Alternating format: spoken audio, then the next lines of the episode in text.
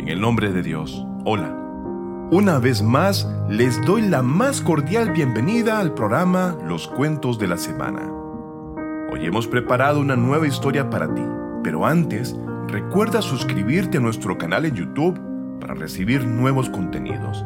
Así que sin más, vamos y escuchemos juntos la historia de esta semana. Corregir el error del anciano.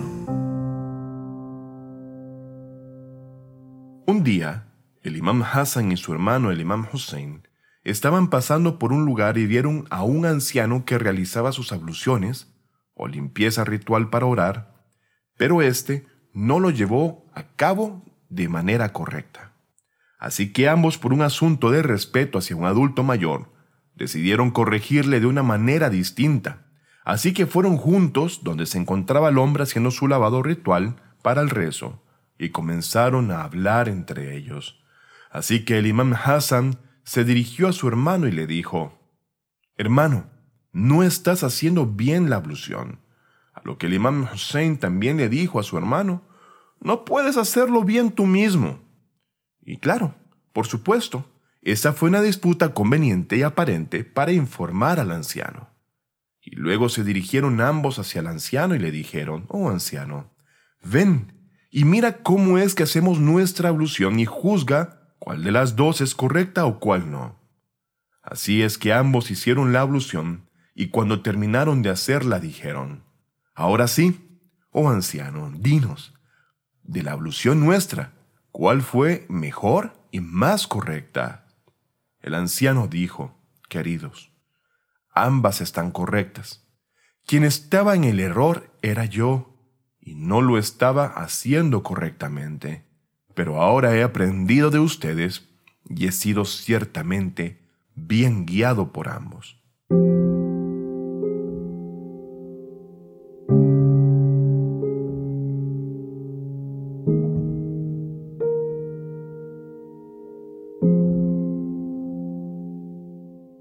Ahora, tengo una pregunta para ti. ¿Cómo actuarías tú ante alguien si ves a esa persona haciendo algo mal? ¿Le informarías directamente de su error o serías indiferente sin importar que está ante un error como tal? O cuando quieres advertirle de esa situación, ¿qué método utilizas? Este es uno de los temas más importantes dentro de las religiones divinas, y es que el creyente no sea indiferente ante los errores y malas acciones que suceden en la sociedad, siendo que hay que hacer que las personas se den cuenta de sus errores, pero de la manera más correcta. Es así que hoy, después de escuchar esta historia, queremos hablar sobre un principio que es obligatorio entre creyentes y se llama Amr bil Maruf o Nahi Munkar en árabe y que traducimos como ordenar el bien y prohibir el mal. Ordenar el bien y prohibir el mal son dos programas importantes del Islam. El Sagrado Corán y los líderes infalibles, es decir, el Ahlul Bayt, la pasean con ellos. Han hablado mucho sobre este deber divino y han aclarado nuestra responsabilidad. No solo el Islam, sino también otras religiones celestiales han implementado la mayoría dentro de sus programas educativos este deber.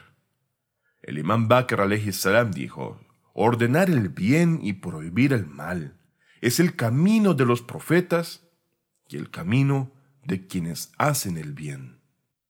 Maruf es algo que la razón y la religión han aceptado como bueno, y munkar es algo que se considera repugnante y feo o malo ante la visión de la razón y la fe. Tal como un jardín, el cual debe de tener las condiciones necesarias para lograr atender las necesidades del desarrollo de su flora y fauna, como por ejemplo el riego oportuno, la poda del exceso de follaje, el control de plagas, malezas y docenas de otras situaciones que se presentan, garantizan la durabilidad de ese jardín en el tiempo y se sabrá con garantía que será ese jardín muy fructífero. la implementación y continuación de los programas religiosos y el resplandor de los talentos humanos, así como el logro del crecimiento y la perfección, serán posibles si se brindan las condiciones adecuadas y se eliminan las diversas barreras y plagas individuales y sociales. Por esta razón, Dios Todopoderoso en forma de dos órdenes sociales importantes, es decir, ordenar el bien y prohibir el mal, otorga a todo hombre y mujer el derecho de supervisar a los demás y les insta a modo de deber a luchar contra la fealdad y las inexactitudes o el mal, supervisando y cuidando sus propias acciones y las de los demás también, con tal de proteger el alma de la comunidad para que así se evite ser afligida por todo tipo de enfermedades y hundirse en la oscuridad. Leemos en el Sagrado Corán.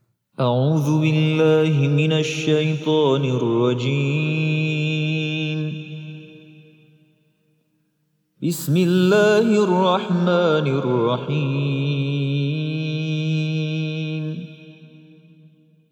والمؤمنون والمؤمنات بعضهم أولياء بعض يأمرون بالمعروف وينهون عن المنكر ويقيمون الصلاة ويؤمنون يؤتون الزكاة ويطيعون الله ورسوله أولئك سيرحمهم الله إن الله عزيز حكيم Y los creyentes y las creyentes son amigos y protectores los unos de los otros ordenan lo que es bueno y prohíben lo que es malo y hacen la oración, dan el impuesto religioso y obedecen a Dios y a su mensajero. Es con ellos con quien Dios será misericordioso. En verdad, Dios es poderoso, sabio. Corán, capítulo 9, versículo 71.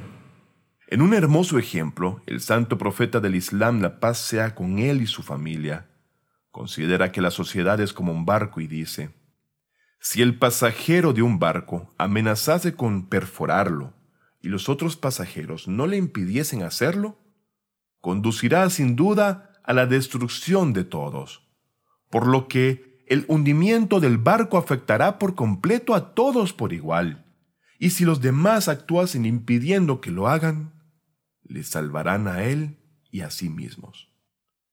Sahih Bukhari, volumen 2, página 882. Curiosamente, el Islam promulga esta ley divina de ordenar el bien y prohibir el mal, no solo para con los seres humanos, sino también para con los animales. El imán Sadek salam dijo, Entre los hijos de Israel había un anciano devoto que se puso de pie y lloró, y mientras hacía su rezo, sus ojos se posaron en dos niños pequeños que estaban siendo crueles con un gallo, y le estaban desplumando. Es así que el devoto hombre continuó su adoración sin impedirles que lo hicieran. Mientras tanto, Dios ordenó a la tierra que se tragase al siervo, llevándole el castigo por no impedir el sometimiento de un acto de maldad. Bihar al-Anwar, volumen 97, página 88. También vemos que el imam Ali salam cuenta que una vez Dios envió un mensaje al profeta Shu'aib, en el que le advertía que destruiría a cien mil personas de su pueblo, cuarenta mil criminales y sesenta mil benefactores o personas que hacían el bien. A lo que Shu'aib dijo, Dios, esas cuarenta mil personas que son criminales puedo entenderlo, pero ¿por qué destruyes a los benefactores? A lo que Dios dijo, porque eran indiferentes hacia los pecadores y sus actos, y no se molestaban ante el mal que esos malhechores hacían. Así que cuando eso a mí me molestaba, a ellos no les molestaba. Es decir, vieron los pecados, pero no hicieron nada por prohibir el mal. Bihar al-Anwar, volumen 97, página 81. Ordenar el bien y prohibir el mal está directamente relacionado con la religión y el mundo y la reputación de las personas, por lo que tiene una importancia especial. Así como el abandono de esta obligación divina es destructivo y peligroso, su implementación sin observar los límites y sin considerar las condiciones, espíritus y capacidad de los individuos será perjudicial por igual. En el Sagrado Corán y en el comportamiento del Ahlul Bayt y sus palabras hay puntos muy importantes y valiosos que se pueden utilizar para elegir los métodos correctos con tal de lograr ordenar el bien y prohibir el mal. En esta sección nos referimos a algunos de estos puntos. Consejo número uno. Preste atención a la capacidad de las personas. Se cuenta que una persona devota estaba junto al imam Sadek salam. Este mismo devoto cuenta que en esa reunión se habló de algunas personas y este hombre le dijo al imam, nosotros evitamos y rechazamos a esas personas de las cuales se habla, porque no aceptan lo que nosotros hemos aceptado. El imam dijo, aunque nos amen a nosotros, o sea, es decir, el Ahlul Bayt, pero como no creen en lo que tú crees, entonces mantente alejado de ellos. A lo cual este hombre aceptó el consejo del imam con cierta alegría. Pero luego el imam dijo, pero si este fuese el caso como tú me dices, que ellos no actúan conforme a como tú lo haces, entonces nosotros, los Aima Ahlul Bayt o la familia del profeta, también tenemos beneficios y condiciones que tú no tienes. Entonces, ¿deberías acaso mantenernos alejados de ti? Hazte amigo de ellos y no te alejes de ellos, porque algunos musulmanes tienen una parte del Islam y algunos tienen dos partes de él y algunos tienen siete rendas o partes del Islam. No debemos poner tanta carga sobre los hombros de alguien que tiene una parte tan solo del Islam como dos partes. Wasail al-Shia, volumen 11, página 427. Esto quiere decir que el grado de fe y ciencia de las personas es diferente la capacidad de un devoto en hacer algo bueno con alguien, en comparación, que hace tal vez un mes ha aceptado la religión divina, es distinto. Por ejemplo, un piadoso que reza mucho, a como lee mucho el Corán también, ¿crees que sea posible decirle a esa persona que es preferible leer tal o tal capítulo del Corán, o que lea algo más extenso, o que lea más de lo que está acostumbrado? Posiblemente sí. Puede ser que sí tenga capacidad de esforzarse y hacer su mejor labor, pero no debemos esperar que haga eso mismo a alguien que no tiene esta capacidad. Antes de llevar a cabo esta ley divina, es decir, ordenar el bien y prohibir el mal, debemos revisar la capacidad de esas personas. Se pueden deducir dos puntos importantes sobre este hadith o tradición. Uno, no podemos aislar a una persona por su bajo nivel de fe y no asociarnos con él. 2. Debemos esperar lo propio de cada uno según su grado de fe y no importarle más que eso. Además de la fe, la atención a los espíritus, la perseverancia y el nivel de entusiasmo y gusto de las personas es importante para invitar a lo bueno o evitar lo malo. Las personas mayores pueden soportar una o dos horas de conferencias o consejos, pero es posible que los adolescentes no. Se dice en un hadiz, un hombre le dijo al santo profeta, la paz de Dios sea con él y su familia, Oh mensajero de Dios, el imán de nuestra congregación de rezo dura tanto que con dificultad puedo orar detrás de él. A lo que el profeta, dijo con enojo ese día durante su sermón, Oh gente, haces que otras personas se escapen de la religión. Cualquiera que ore con la gente debe ser breve, porque puede haber una persona enferma y discapacitada entre ellos, y alguien que tiene algo que hacer, es decir, debe irse más pronto. Sahih Buhari, volumen 1, página 31. Consejo número 2. Usa métodos indirectos. Algunas personas no toleran escuchar consejos o críticas directas, por lo que se deben utilizar métodos indirectos para corregir su comportamiento. Para el método indirecto, la historia de hoy fue el mejor ejemplo. El imam Hassan y Hussein, ambos niños, se encontraban con un anciano que estaba realizando su ablución y se dan cuenta de que su ablución es incorrecta. Ambos sabían que por un lado debían informar al anciano que su ablución era incorrecta y por otro lado, si le decían directamente, Señor, su ablución no es válida, se enfadaría. Y quizás la primera reacción del anciano sería decir, no, eso es correcto. Así que siguieron adelante y dijeron, ambos queremos realizar la ablución en tu presencia. Mira quién de nosotros realiza mejor la ablución. El imán Hassan realizó una ablución completa en su presencia y luego el imán Hussein. Pero el anciano, más allá de ello, lo que observó fue que él era quien estaba equivocado con la forma de llevar a cabo su purificación ritual. Y dijo, la ablución de ustedes, dos, está correcta. Mi ablución no. Entonces, si quieres ordenar el bien y prohibir el mal, indirectamente, una de las formas es ser recto y piadoso tú mismo. Por supuesto, utilizar el método indirecto tiene otra forma, y es utilizar nuevas instalaciones y herramientas culturales, incluido el software educativo para todos los grupos de edad, para crear una cultura y llevar a la sociedad hacia los buenos pensamientos y la ética. Consejo número 3.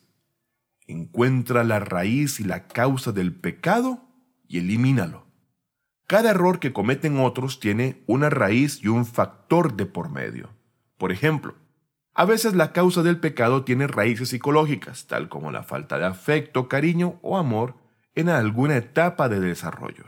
Y a veces la causa del pecado se remonta, por ejemplo, a cuestiones sociales, tales como el desempleo o un sinfín de realidades que existen y están en cada uno de los seres humanos. En este caso, la lucha fundamental contra las desviaciones causadas por tales factores depende de la lucha contra las raíces del pecado. Significa esto proporcionar amor y llenar las necesidades emocionales causadas por algún factor psicológico. O crear, por ejemplo, empleo dentro de los factores sociales o garantizar las necesidades para que no se cometan pecados. Uno de los compañeros del profeta, la paz sea con él y su familia, dice, nosotros y el santo profeta estábamos en la mezquita cuando un árabe, el cual no estaba familiarizado con las órdenes de la religión islámica, entró en la mezquita y comenzó a orinar. Los compañeros del profeta, la paz sea con él y su familia, se enojaron y le prohibieron hacerlo. El profeta dijo, no se metan con él, déjenlo tranquilo, por lo cual los compañeros le soltaron. Entonces el profeta lo llamó y le dijo, las mezquitas no son lugares en los cuales orinar ni traer tampoco hayas cualquier otro tipo de inmundicia. Más bien, son lugares para el recuerdo de Dios Todopoderoso, de oración y recitación del Corán. Sahih Muslim, volumen 1, página 163. En años anteriores, en un pequeño pueblo de Filadelfia, a modo de ejemplo, un grupo de mujeres participaban de un sorteo, el cual no era muy bien visto. Y se llevaba a cabo con cierta regularidad. Al principio sacerdotes, periodistas y oradores hablaron y escribieron todo lo que pudieron sobre los peligros de ese sorteo en particular, especialmente para las mujeres, pero todo esto fue en vano. Hasta que el alcalde local pensó en crear un par de clubes y exposiciones de arte para mujeres y brindar allí entretenimiento adecuado, y después de dos o tres años, estos programas culturales y de entretenimiento hicieron que esas mujeres se olvidaran del sorteo. Consejo número 4. Aprovechar las oportunidades. Algunas personas no pueden aceptar la verdad y tampoco corregir su comportamiento. Tratar adecuadamente con esas personas es una especie de oportunidad de oro que hay que tomar. El Sagrado Corán cuenta la historia de un hermoso y fructífero jardín que perteneció a un anciano creyente. Tomó todo lo que necesitaba y dio el resto a los necesitados. Cuando el hombre murió, sus hijos dijeron, nos merecemos todo el producto que genera este jardín y ya no ayudaron más a los pobres. Entre ellos había un hermano creyente, el cual evitaba que los otros hermanos fueran tacaños y hicieran algo tan feo, pero nadie los escuchó. Después de esta decisión, por la noche mientras todos dormían, una gran calamidad y castigo descendió de parte de Dios sobre el jardín, y el fuego ardiente convirtió ese frondoso jardín en un montón de cenizas. Temprano en la mañana se dijeron uno al otro, Si quieres recoger fruta, muévete al jardín para que nadie nos escuche y no se enteren de que estamos ahí recogiendo el producto y no tengamos que vernos obligados a compartirlo con la gente necesitada. Cuando llegaron al jardín, vieron que éste estaba en un estado deplorable y se dijeron en tono angustiado, Este no puede ser nuestro jardín, estamos perdidos. Mientras tanto el hermano creyente dijo, ¿No les dije acaso que recordaran a Dios y que evitaran su oposición? Y que estuvieran agradecidos por sus bendiciones y que proveyeran a los necesitados con sus riquezas. La historia de este evento se da en los versículos 17 al 33 del capítulo 68, Sura Kalam del Sagrado Corán. Consejo número 5. Acción pública. El trabajo individual para ordenar el bien y prohibir el mal no es muy útil. Es como el ejemplo del agua purificada y limpia que vuelve a dejarse junto al agua sucia. Naturalmente, ésta se contamina. La lucha contra la corrupción será muy difícil si el entorno comunitario no es brillante, justo y correcto, y no reacciona a la contaminación o no se animase a las personas infectadas y corruptas a encontrar la cura a su mal. Debemos señalar que la acción individual no es muy útil, especialmente en el mundo actual. El problema de nuestra vida social hoy día es que la gente no presta atención a la acción social, por lo que se requiere cooperación y consenso, así como la participación del público y todos los grupos sociales necesarios. Consejo número 6. Los buenos modales, bondad y amor. El ordenar el bien y prohibir el mal es un tema muy delicado e importante y debe ir acompañado de compasión y de elegir los mejores métodos morales. Dios Todopoderoso le dice al profeta Moisés, la paz sea con él, y a Aarón. اذهبا إلى فرعون إنه طغى فقولا له قولا لينا لعله يتذكر أو يخشى Id ambos al faraón, en verdad se ha endiosado, y habladle con amabilidad, quizás así se deje llamar al recuerdo o tema. Corán capítulo 20 versículos 43 y 44.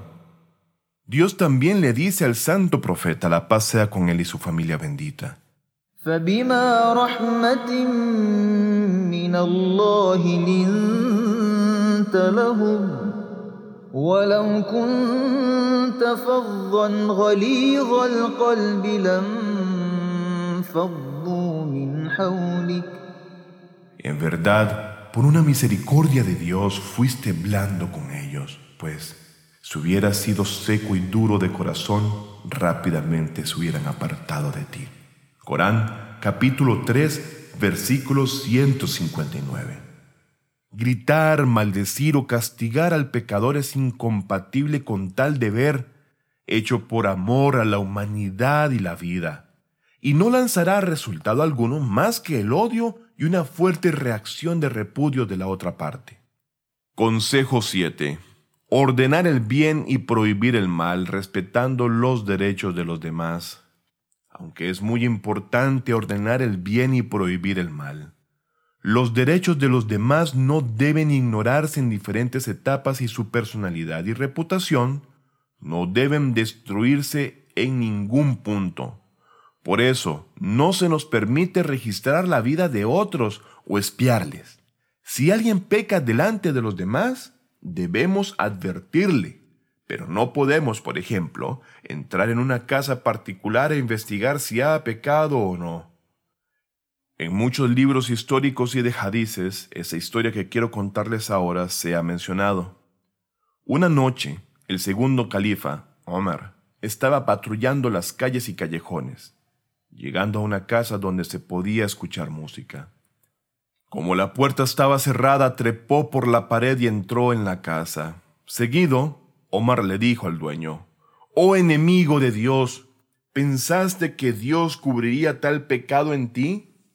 El hombre dijo, Cálmate, sí he cometido un pecado. Pero tú has cometido tres pecados. Omar preguntó, ¿qué pecados? Él dijo, primero, Dios Todopoderoso dice, y no os espiéis. Corán capítulo 49 versículo 12. Pero tú lo hiciste. Segundo, Dios dice,